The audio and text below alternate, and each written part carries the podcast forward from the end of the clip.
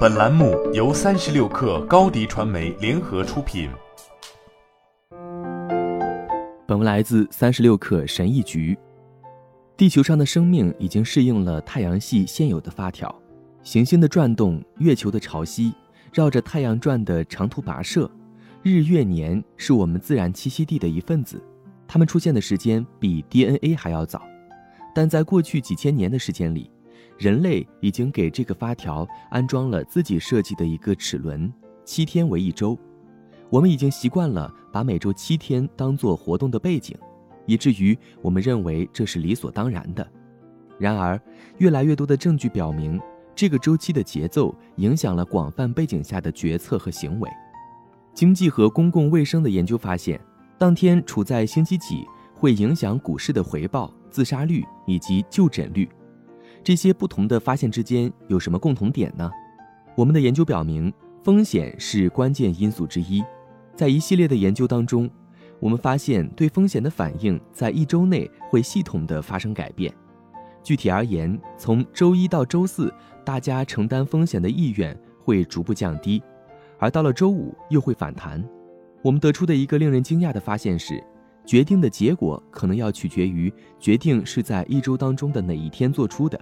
事实证明，这会产生严重后果。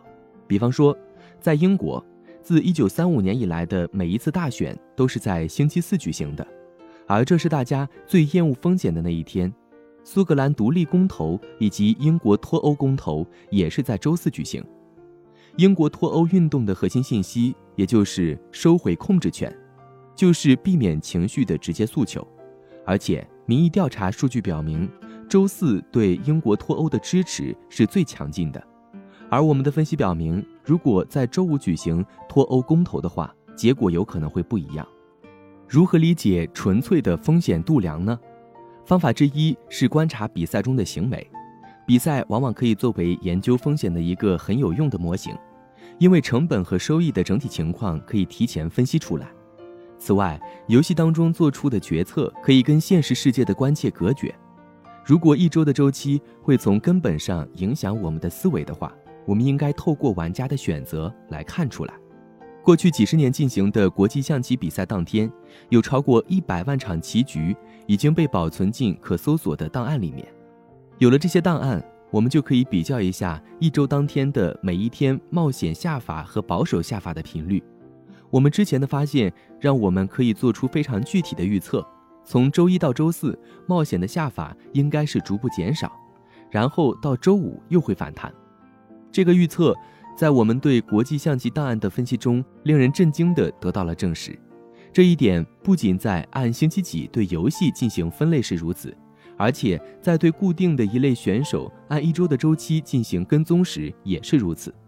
大家对这个为期一周的循环有着广泛的同步，知道这一点对理解其社会影响至关重要。其中一个潜在意义是，尽管个人层面的影响很小，但当大家在整体层面将这种影响层层叠加时，那就是总人口级别的庞大效应。然而，一周一循环的普遍性也使得构思出一个可行的控制条件变得很困难。我们应该可以预计，如果一周当中的那几天失去了他们惯常的失联的话，那么风险承受能力按照一周的周期变化的规律就会消失。但是我们没法通过实验打破这种关联来找出答案。不过，新冠疫情为我们提供了对这一预测进行直接测试的机会。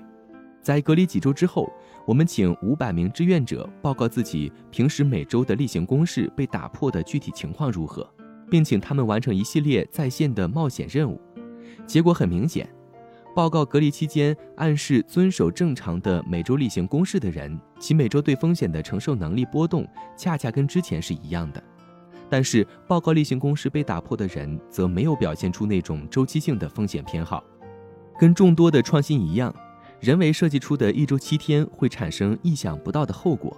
你寻找它的次数越多，找到的就越多。